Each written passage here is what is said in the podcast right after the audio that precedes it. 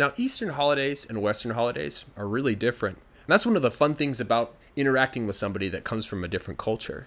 Now, let's say you're talking to some native English speakers and you want to explain a Chinese holiday to them, like Mid Autumn Festival. Let's talk about that one since it's coming up. Now, one of the big parts of Mid Autumn Festival is the story of where it came from.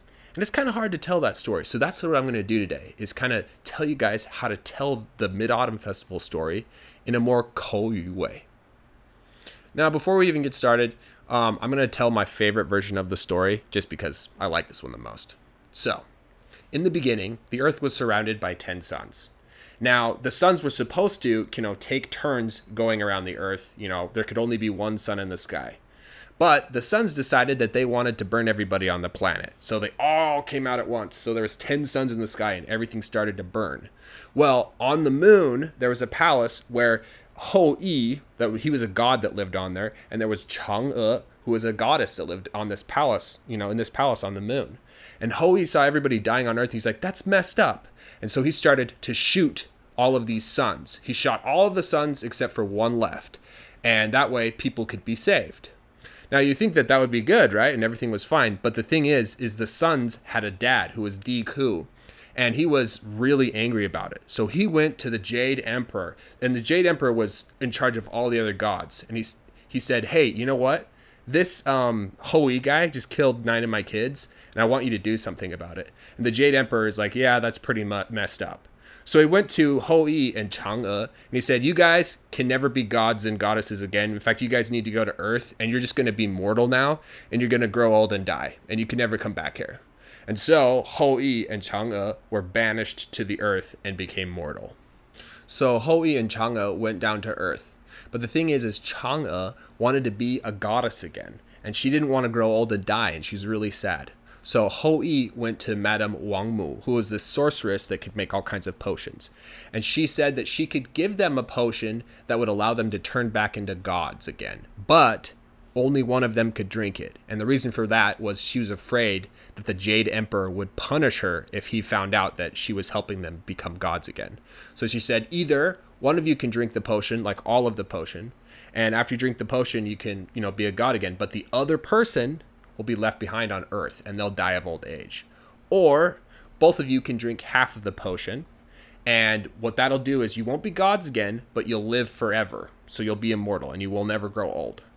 And so Hoi's like, oh, that sounds great. And she said, oh, and one more thing. Before you drink the potion, make sure you do it on the 15th day of the eighth month. So Hoi went back. He told Chang'e about everything that Madame Wang Mu told him. Well, he after he told his wife about it, he told Chang Chang'e about it. He went on a hunting trip. Well, Chang'e really wanted to go back and be a goddess again. She didn't really want to stay back on Earth. And on the 15th day of the eighth month, before her husband came back, she drank the whole potion and it turned her back into a goddess and she floated all the way back up to the moon.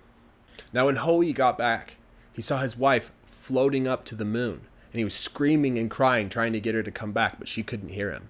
And so every year after that, on the 15th day of the eighth month, he would set up a table full of food to and look at the moon, hoping that he could be reunited with his wife. And people started to, you know, copy what he was doing, and they would gather together with their families, and that became a tradition, and it continued on and on all the way to today. And that's where Mid Autumn Festival comes from. At least that's one version of the story. There's a lot of different versions of this story. Now, the best way to explain this holiday to a native English speaker is to say it's a lot like Thanksgiving. Our family gets together and we eat a bunch of food.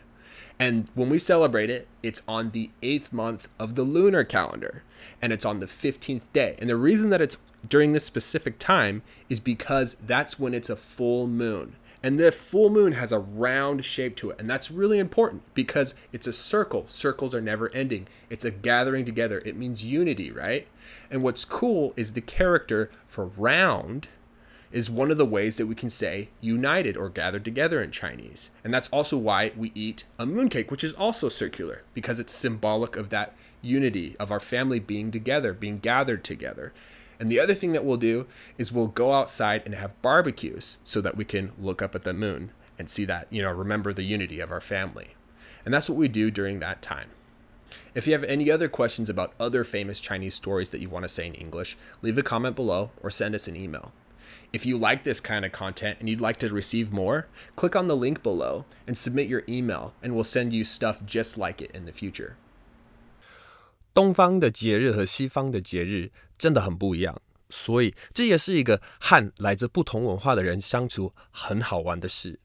那在你和英文母语者聊天，然后你想告诉他们，像是中秋节这样的华人节日，我们来聊聊中秋节，因为它快到了嘛。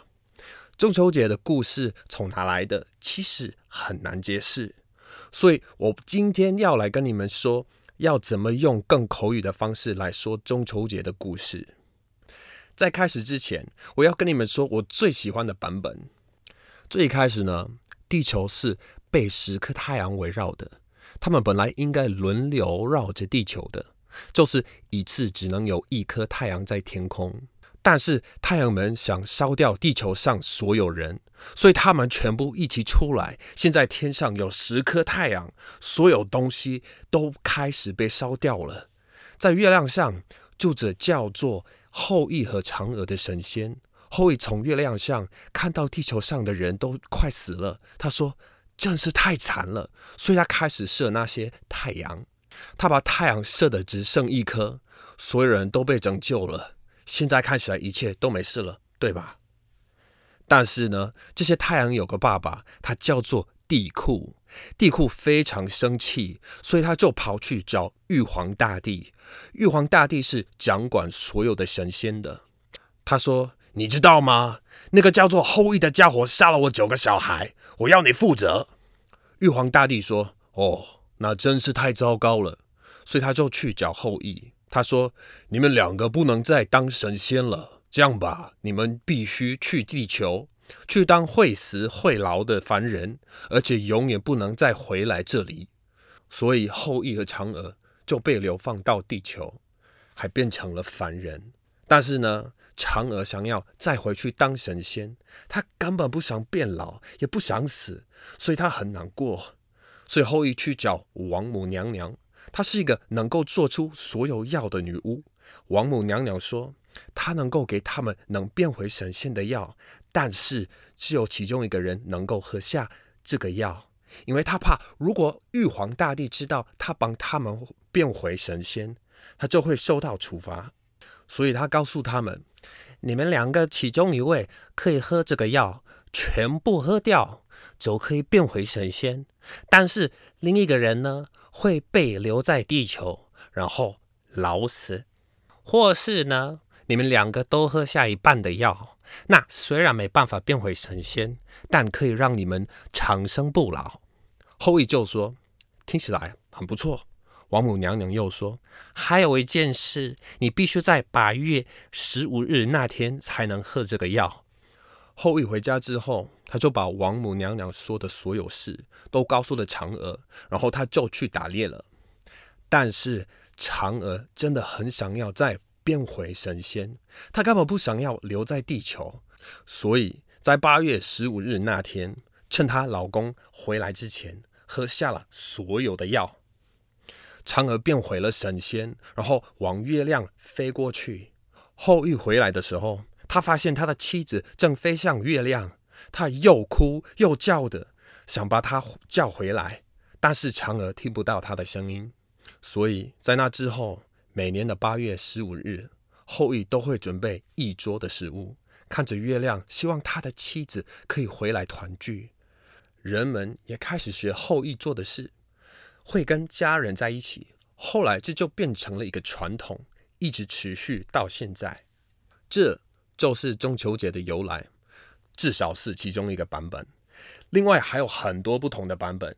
那你要对英文母语者解释中秋节的话，最好的方式就是可以这样说：它和感恩节很像，就是家人们聚在一起，然后吃大餐。在农历的八月十五日庆祝中秋节的原因，是因为那时候是满月，满月是圆形的，这真的很重要。因为圆形代表着没有结尾，代表聚在一起，也代表团圆。很酷的是，“圆”这个字在中文里面可以代表团聚、团圆，这也是我们吃月饼的原因，因为月饼也是圆的嘛。它也象征家人们团聚在一起。还有另一件在中秋节会做的事情，就是会在外面烤肉，可以抬头看月亮，然后想起家人团圆在一起。这些就是我们在中秋节会做的事情。如果你还有其他想要用英文来说的中文故事，你可以在下面留言或是写信给我们。如果你喜欢我们的内容，也想收到更多内容的话，你可以点下面的连接并留下你的 email，之后我们会寄更多像这样的故事给你。